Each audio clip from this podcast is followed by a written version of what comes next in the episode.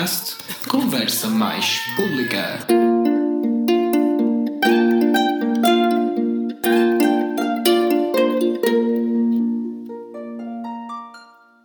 Bem-vindos a mais um episódio da Conversa Mais Pública, um podcast da saúde mais pública.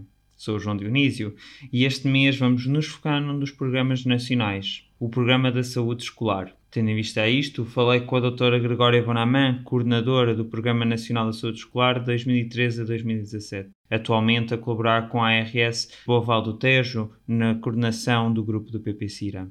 Espero que gostem desta entrevista, porque para mim foi muito interessante ver as várias facetas da saúde escolar e de que forma e com que competências podemos atuar. A primeira pergunta será no sentido de perceber um bocadinho mais sobre o que é que é a saúde escolar, o que é que engloba, quem é que são os grandes intervenientes, desde o nível nacional, regional e local. Bom dia, João Dionísio. Eh, é um gosto aqui a falar convosco sobre saúde escolar. É uma área do meu interesse pessoal de toda a vida, é uma área da saúde pública de que gosto muito. É uma área que fui desenvolvendo ao longo de muitos e muitos anos a todos os níveis de intervenção. Comecei no nível local e, portanto, posso começar a falar do nível local. E do nível local, a saúde escolar é gerida eh, pelas unidades de saúde pública. Portanto, é um programa e, como tal, é um programa que tem que ser monitorizado, avaliado, desenvolvido e implementado. E a saúde pública tem todas as ferramentas para fazer isto para fazer planeamento, para constituir equipas e aqui a equipa do nível local é fundamental. É fundamental que as equipas ao nível local saiam para além da unidade de saúde pública e abranjam todas as outras unidades, porque são todas absolutamente indispensáveis para a implementação de um programa de saúde escolar. Porque um programa de saúde escolar, ele desenvolve-se aonde? Ele desenvolve-se num ambiente muito específico chamado escola. A escola não é propriamente a nossa casa entre aspas, da saúde. É a casa dos professores. E, portanto, nós temos que ir com humildade e com o know-how e com a abertura para podermos ajudar e numa postura muito eu estou aqui disponível para ajudar. Não naquela atitude tecnocrata ou ou pouco pedagógica, porque os professores não aceitam isto. E ao longo, de, nós vamos aprendendo isto ao longo dos anos, mas de facto aqui, ao nível local, a Unidade de Saúde Pública, enquanto gestora deste programa, é crucial. É crucial para a constituição da equipa, para a implementação e para depois a avaliação.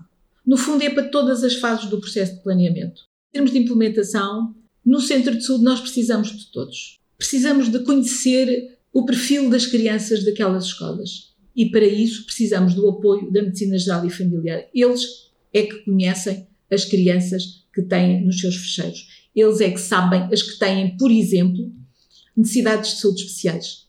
Esta é uma área também muito importante para a saúde. E, portanto, se tu tens uma criança com diabetes, se tu tens uma criança com epilepsia, é importante nós termos conhecimento disto, é importante a medicina geral e familiar nos dar este feedback. Porquê? Porque estas crianças estão na escola e podem precisar ou não de apoio de saúde, de apoio muito concreto, nomeadamente, e as, e as crianças com diabetes são cada vez mais na escola e é preciso também as, as equipas de saúde escolar terem este, este conhecimento. Para quê? Para poderem prevenir, para poderem intervir, para melhorarem em todos os aspectos a aceitação, a não rejeição destas crianças, mas quem diz com diabetes diz com qualquer outro tipo de problema, seja trisomia 21, déficit de atenção, seja o que for. Portanto, tudo aquilo onde há uh, necessidades de saúde é fundamental que as equipas de saúde escolar apoiem a escola nestas áreas. Depois, há todas as outras áreas, as outras áreas da promoção da saúde. A escola é um meio onde nós encontramos não só os professores, não só os alunos, não só os assistentes operacionais, mas também toda, todos os pais e se nós multiplicarmos isto por dois, ou às vezes por três, porque às vezes são pais e são avós, é, é um, aquilo que eu costumo dizer, é um denominador muito, muito, muito, muito grande. Ao nível regional, em todas as administrações regionais de saúde, sempre existiu uma coordenação regional do programa. Coordenação regional do programa que fazia, no fundo, esta ponte entre o nível nacional e o nível local, que de alguma maneira fazia a adaptação daquilo que eram as orientações nacionais para o nível local, tendo em conta a especificidade da sua região. Paralelamente a este, ao nível regional e ao nível do Departamento de Saúde Pública, que o programa, como todos os outros, como a maior parte dos programas, são geridos. São geridos, são monitorizados e são avaliados. Paralelamente, este programa de saúde escolar tinha, sempre teve uh, esta possibilidade de os colegas todos da região, os coordenadores regionais do programa de saúde escolar, estarem ao nível da Direção-Geral com uma frequência mensal, o que nos permitia o quê? Partilharmos e irmos construindo em conjunto. E isto é, obviamente, que faz a diferença entre o ser uma coisa teórica e o ser uma coisa que é possível ser operacionalizada e facilmente adaptada e apropriada. E isso é que é importante, é que os programas nacionais possam ser apropriados para os diferentes níveis e adaptados para poderem ser implementados e operacionalizados. E isto foi sempre a regra de ouro. Ao nível, isto ao nível regional, e, e, e, portanto aqui mais uma vez a saúde pública e o Departamento de Saúde Pública e o papel do Departamento de Saúde Pública era crucial. Nunca houve barreiras em nenhuma das ARS a que à implementação deste programa, antes pelo contrário, foi sempre extremamente facilitado uh, ao nível nacional. Ao nível nacional, portanto, era um era e é um programa que tem uma longuíssima, longuíssima história longa, longa, longa, mesmo muito longa história. Não sei se queres que eu te conte a história, mas é uma história que eu acho muito interessante, que eu posso contar assim muito rapidamente em, em três tempos. Isto começou tudo em 1901. 1901, imagina, 1901. No tempo ainda de reis e rainhas, mas onde de facto eh, se percebeu a importância de olhar para esta população estava num ambiente chamado escola, era pouca, sim, claro, eh, em 1901, como cálculo da população escolarizada era muito, muito, muito pequena, mas era começou-se a perceber a importância de trabalhar com esta população. Porquê? Porque ali havia potencial de melhoria da saúde daquela população. E, obviamente, a perspectiva era uma perspectiva de uh, sanitarista, depois da implementação da República.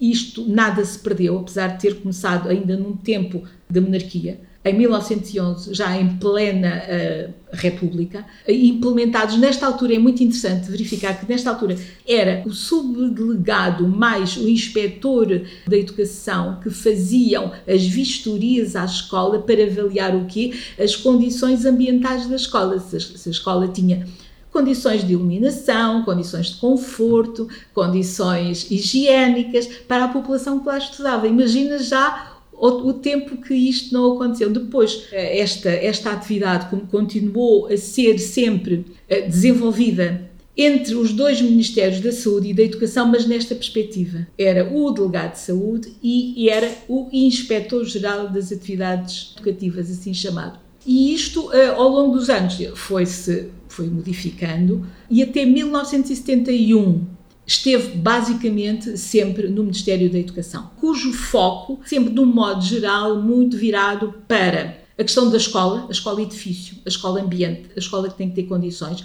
isso por um lado. Por outro lado, a saúde da população que lá estava.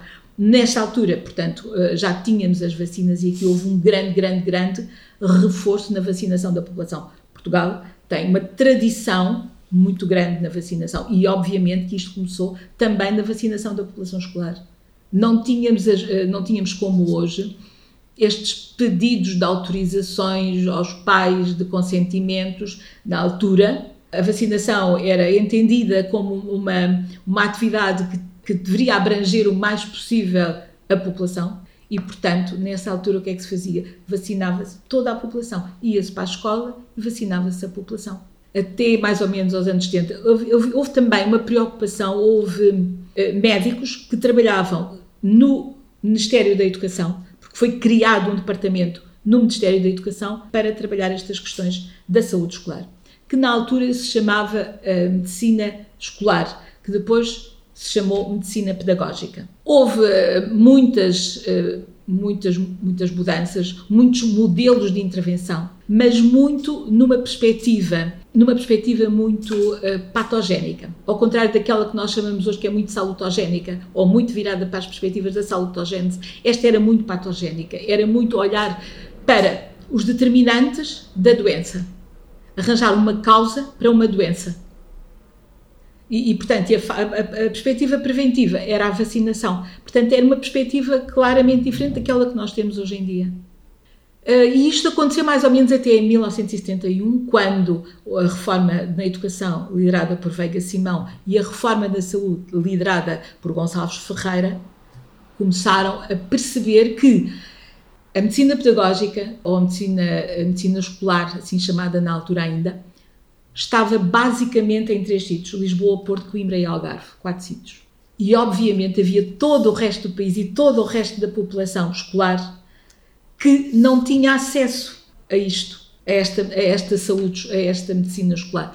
E então, com a reforma Gonçalves Ferreira, o papel importante e a dimensão que ele deu à intervenção comunitária e à saúde pública, houve aqui uma joint venture entre os dois Ministérios da Saúde e da Educação e, portanto, a medicina, a medicina escolar do Ministério da Educação continuou em Lisboa, Porto Coimbra, Algarve e Figueira da Foz. e uh, o resto do país começou a ser assumido progressivamente pelo uh, Ministério da Educação, pelos centros de saúde. Foi nessa altura, porquê? Porque nós tínhamos aquela proximidade, foi quando uh, começaram a, a haver centros, centros de saúde um pouco espalhados por todo o país e tínhamos aquela proximidade com as populações e, portanto, fazia sentido. Foi nessa altura que a Direção-Geral da Saúde também criou uma direção, uma direção geral, naquela altura, imagina, para a saúde escolar, que começou a desenhar os primeiros programas, os primeiros referenciais, as primeiras orientações dirigidas para a intervenção na escola. Porque a intervenção na escola não é exatamente igual, antes pelo contrário, à intervenção no centro de saúde. Aqui nós estamos num contexto completamente diferente. Estamos num contexto comunitário, só que aquela comunidade eh, chama-se escola e aquela comunidade tem muitas interações e interferências de muitos agentes. É a família e é o background familiar que, que as cada um transporta, é o grupo, é a questão uh, da educação e das regras, é a questão da socialização e do convívio com os pares, é um conjunto de fatores que é preciso ter em conta. É uma intervenção radicalmente diferente. É uma intervenção que não é não tem a ver com a intervenção que fazes com a família, não tem a ver com a intervenção que fazes na comunidade, nem tem a ver com a intervenção que fazes um, ao nível individual. Isso vai encontrar a minha segunda questão, que é como é que os vários profissionais, neste caso mais focado aos médicos internos de saúde pública, como é que eles podem ser integrados nestas atividades da saúde escolar e qual é o papel que podem ter nas escolas? Como qualquer atividade, isto não, não se faz sem informação. Não se faz com. Eu acho que, eu parece-me que passamos todos um bocadinho por estes erros, porque achamos que é muito fácil ir à escola, falar para os, falar para os alunos, falar para os professores e dizer aqui no alto da minha sapiência como é que vocês têm que comportar para evitar certas e determinadas doenças, para evitar certos e determinados comportamentos. Nada mais errado. Primeiro, é preciso perceber que Há uma coisa que se chama pedagogia da educação e que nós, profissionais de saúde, que não faz parte do nosso, do nosso ADN e que não nos é ensinado. E, portanto, sempre defendi e continuo a defender que nós, nós profissionais de saúde, qualquer um destes profissionais de saúde, deve estar a falar, deve estar em paralelo com os profissionais de educação. Ah. Ir para a frente de uma sala de aula, mimar as palavras e dizer eu estou aqui para vos ensinar como é que têm que comer se não querem ficar obesos é o maior disparate. Porque isto é assim, neste momento, tudo isto está integrado no currículo e nós, profissionais de saúde, os internos de saúde pública, precisam de perceber duas coisas. O que é que diz o programa de saúde escolar atualmente, quais são os eixos do programa e, por outro lado, o que é que está, o que é que é desenvolvido no âmbito do currículo de cada um dos níveis de ensino, desde o pré-escolar até o final do secundário. O programa de saúde escolar abrange do pré-escolar ao final do secundário. Portanto, é um, é um grupo que, na minha perspectiva, deve começar a ser trabalhado de muito pequenino, 3, 4 anos de idade, e há estratégias. É preciso é conhecê-las, é preciso uh, familiarizar-nos com elas, é preciso ter formação. E é preciso ter formação uh, e ter formação também sobre como transmitir estas mensagens que são incompreensíveis pela nossa linguagem, quer queiramos, quer não. É muito técnica. Uh, para outros profissionais que não são da mesma área que nós, que são os professores, que são os, os assistentes operacionais com quem trabalhamos muito e que também é muito importante trabalharmos, porque eles estão nos recreios e conhecem tudo o que acontece na escola. E, e, portanto, eh, para os internos é fundamental a formação, é, é fundamental o conhecimento do programa e é fundamental uh, o conhecimento uh, dos, do, da escola, dos projetos educativos, da população que lá tenha. No fundo, ter um diagnóstico de situação com o que é que está acontecendo na escola. Porque, para além das questões que já, já, já falei inicialmente, das necessidades de estudos especiais, que são muito importantes, há também outras questões que o programa foca e que o programa destaca e que são cruciais, que são os eixos estratégicos do programa. Tendo em conta que o último Programa Nacional de Saúde Escolar foi lançado aqui em 2015, está prevista alguma nova atualização e se é previsível que tenha alguma ligação com o Programa Nacional de Saúde que foi lançado no início do ano? Todos os programas nacionais de saúde escolar tiveram sempre uma ligação com os planos nacionais de saúde, necessariamente é, é, é, é, assim, é mandatório. Porque, e, e, o que é que eles vão, vão, vão absorver? Vão absorver tudo aquilo que estava a ser feito, aquilo que é necessário mudar e aquilo que no futuro e aquilo que, futuro, que no futuro nós queremos implementar. No fundo, são esta, é sobre este pano de fundo que o, o programa se tem que ir atualizando. E sempre se foi atualizando de acordo com o Plano Nacional de Saúde desde o primeiro Plano Nacional de Saúde, desenhado pelo professor Constantino Saclarides, depois pelo professor Pereira Miguel, depois uh, pelo doutor uh, Rui Portugal e atualmente pela doutora Fátima Quitério. Portanto, todos os programas vão dando inputs que o programa de saúde escolar tem, obviamente, que absorver se queremos atingir as metas, porque esta é uma população que começa aos 3 anos a beneficiar desta atividade, mas aos 18 anos já, já começam a votar e já começam a ter comportamentos que nós queremos, que nós gostaríamos que fossem assumidamente mais responsáveis e mais em prol da sua saúde, claro. Só gostava de vos alertar para outra coisa que tem a ver, provavelmente já ouviram falar, das escolas promotoras da saúde. As escolas promotoras da saúde deram-nos muitos inputs ao longo destes períodos todos para todos os programas de saúde escolar. Porquê? Depois de Otava, depois da Carta de Otava, a Carta da Promoção da Saúde, 1986, começámos a pensar numa perspectiva diferente, numa perspectiva de promoção da saúde, tendo em conta o conceito da promoção da saúde.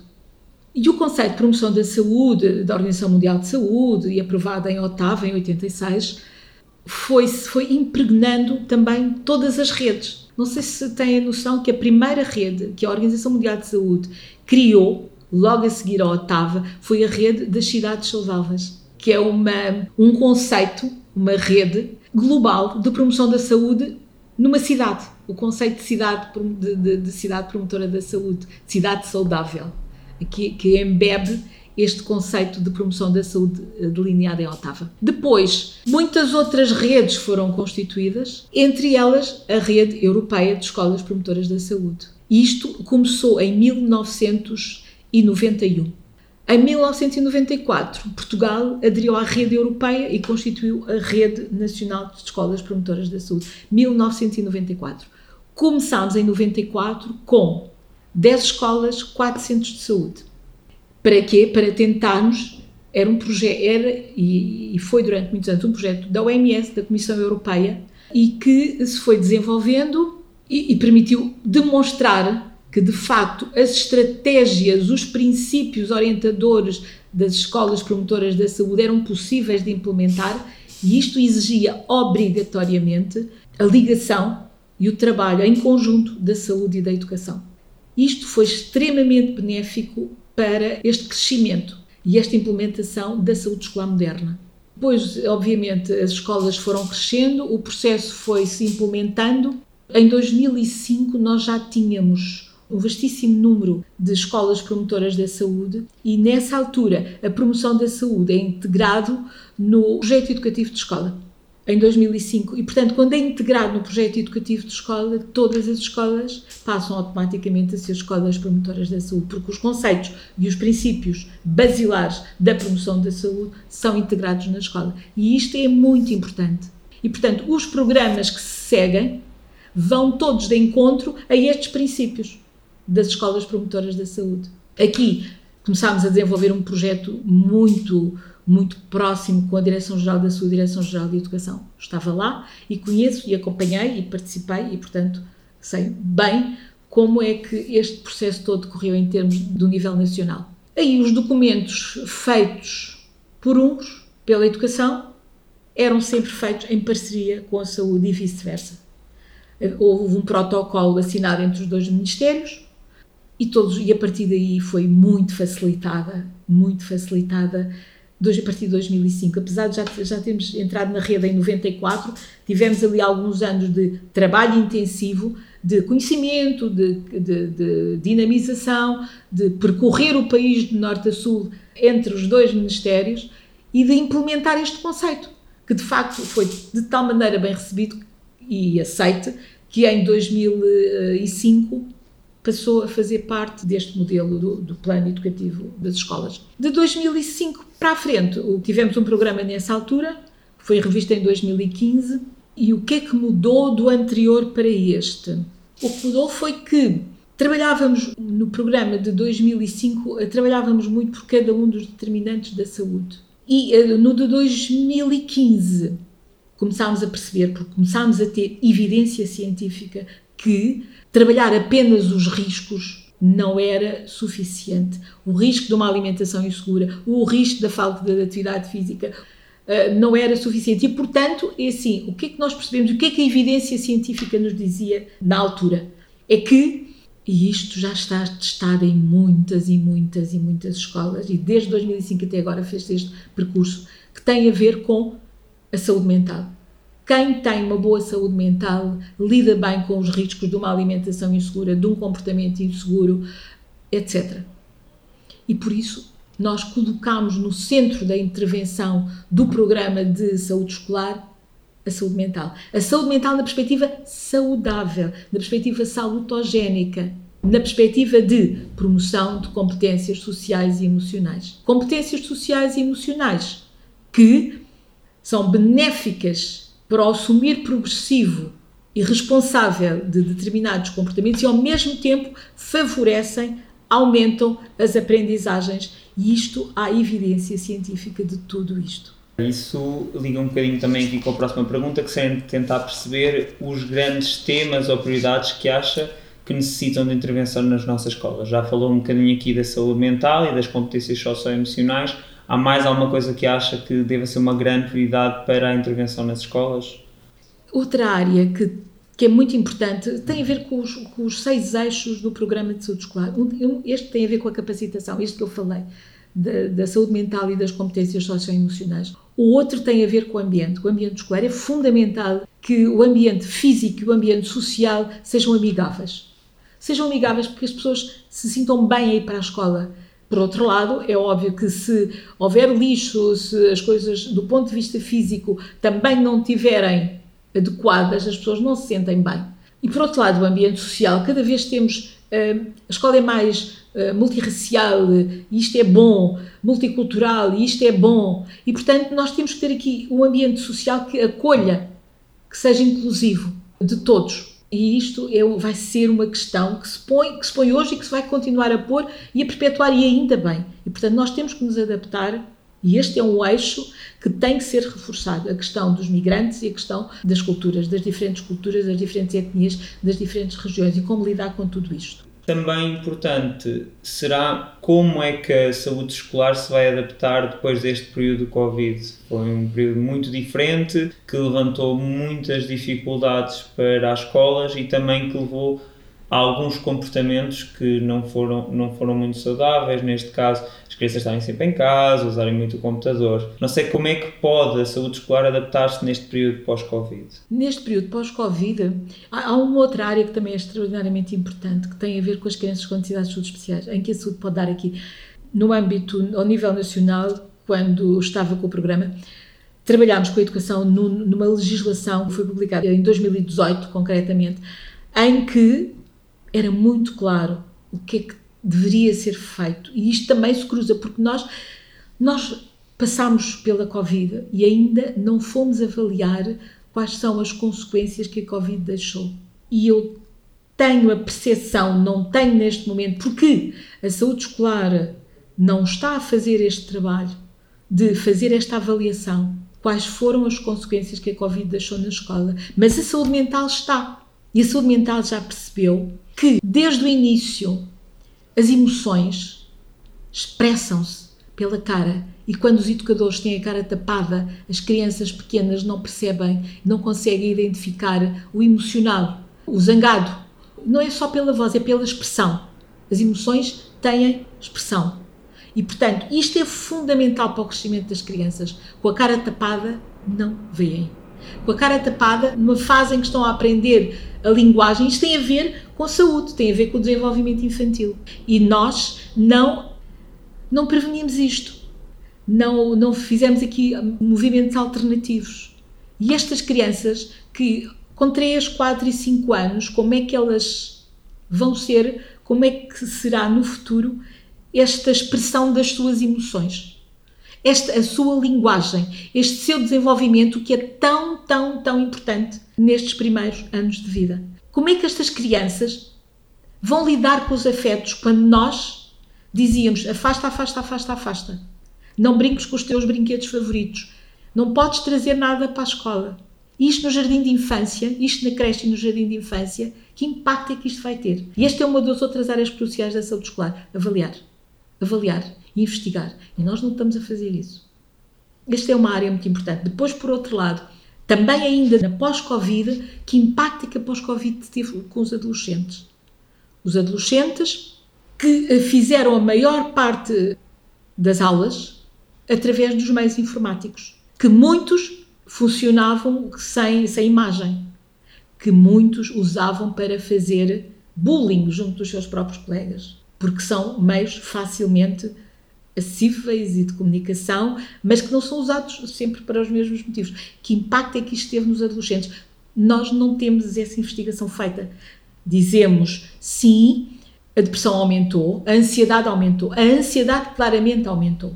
A ansiedade. E neste início deste ano letivo, eu continuo a ter, obviamente, eh, ligação com as escolas, e neste início do ano letivo, as crianças e os jovens vivem como se fosse uma balança. Nos dois pratos de uma balança. Por um lado, a ansiedade de ir para a escola, de rever os colegas, de estar com os amigos.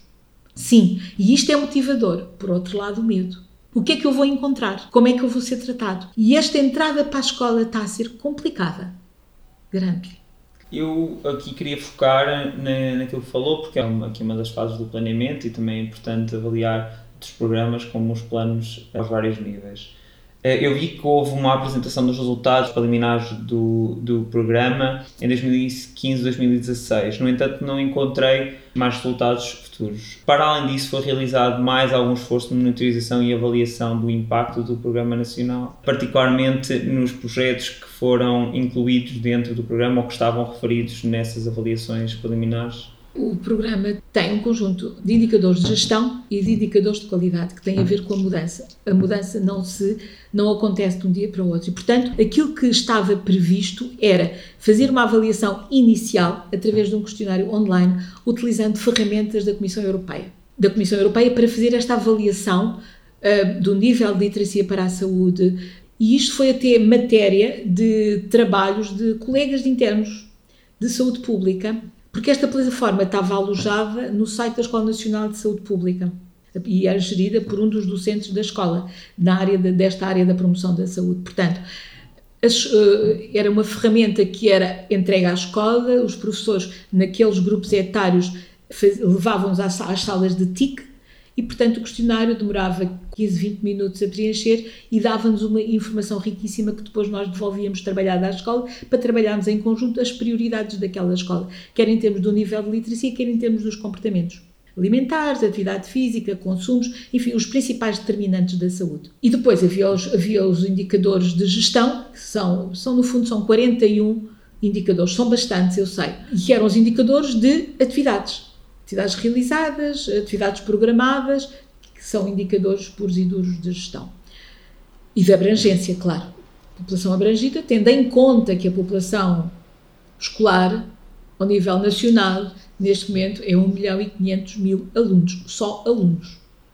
Portanto, isto é um denominador vastíssimo e, obviamente, com os recursos que a saúde tem, tem que estar muito bem organizada, tem que saber planear muito bem para saber o que é que vai fazer e o que é que vai abranger.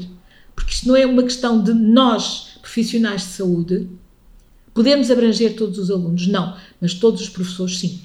Porque eles é que estão na sala de aulas, eles é que têm que ser as ferramentas, eles é que são os pedagogos, eles é que sabem quando e em que circunstâncias devem intervir, falar. E isto é, isto é tão, tão importante dar ferramentas aos professores para que eles possam, se para nós, saúde escolar, a saúde mental e as competências socioemocionais são cruciais, então nós temos que trabalhar com os professores, treiná-los nesta matéria. E isto não é nenhum bicho de sete cabeças. É só uma questão de perceber, porque são exercícios simples que se fazem e que vão promovendo a mudança. Vão promovendo autoconsciência, autoestima, o respeito pelos outros e, e até chegar ao momento da tomada de decisão responsável. Nós fizemos com a saúde mental, na Direção-Geral da Saúde e com a Direção-Geral de Educação, um manual. Saúde mental em saúde escolar.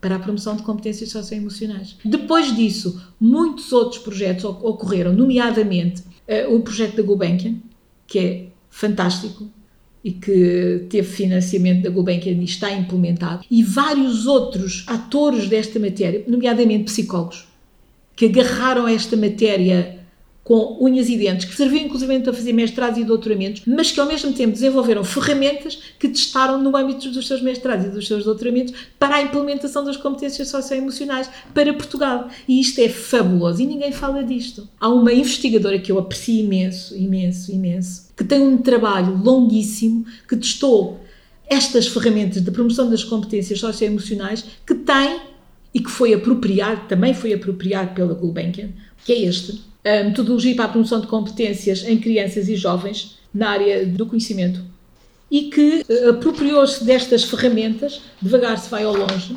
desta investigadora portuguesa que durante vários anos trabalhou com várias escolas em vários contextos e testou todos estes materiais de promoção. Portanto, nós nem sequer precisamos de traduzir, adaptar, ir à procura. Nós temos investigadores portugueses, nós temos materiais, nós temos ferramentas. Agora, é preciso estar próximo das escolas, não se pode estar. E é preciso estar no terreno, é preciso ir fazer formação, é preciso fazer formação em conjunto. E nós começamos a fazer isto. Nós, Direção-Geral da Saúde, Direção-Geral de Educação, com os profissionais ligados a estas áreas, a saúde escolar e a com a saúde mental. E fazíamos reuniões pequenas de norte a sul do país para os conseguir familiarizar com estas técnicas. Nós não vamos falar de doença mental, nós vamos falar de competências, de saúde, de bem-estar. Fugindo um bocadinho aqui da parte daqui da avaliação do, do, do programa, eu, eu, gostava de saber aqui a, a, opinião de o que é que implica para a saúde escolar a extinção das ARS e a integração com as CCDRs que vai incluídas dentro das ou dentro da mesma alçada que a Direção Regional da Educação. Poderemos esperar alguma interligação maior com a saúde ou já estamos a falar em aqui alguma utopia uh, de uma relação mais próxima entre diferentes áreas, como a saúde e a educação? Neste momento uh, não está ainda nada claro, não é? Neste momento o que passou para os municípios foram exclusivamente recursos humanos, assistentes operacionais e recursos relacionados com os edifícios. Nesse aspecto, pode ser benéfico. Mas as questões pedagógicas, as questões de programas, neste momento, não estão no município nem se prevê que estejam. Prevê-se que estejam ou que sejam lideradas pelas CCDRs. Por outro lado, também não está claro o que é que fica nas ARS ou, ou nesta estrutura que poderá ser extinta ou que previsivelmente será extinta não se sabe muito bem em que moldes, nem o que fica, nem o que vai. Portanto, é um bocadinho precoce falarmos de o que é que as CCDRs vão assumir e como é que estes programas, e como é que concretamente o programa de saúde escolar, de que é que pode beneficiar. É, parece-me ainda precoce falarmos sobre isso. Por outro lado, as questões estruturais não é mal que fiquem nas, eh, nos municípios, porque eh, sempre tivemos muitos problemas com a adaptação das escolas às crianças, por exemplo, com dificuldades de mobilidade, com hum, dificuldades estruturais, com as questões ambientais, e as câmaras aqui, sim, podem ser importantes. as questões da alimentação, as questões de termos outro tipo de, de técnicos, isto pode ser importante.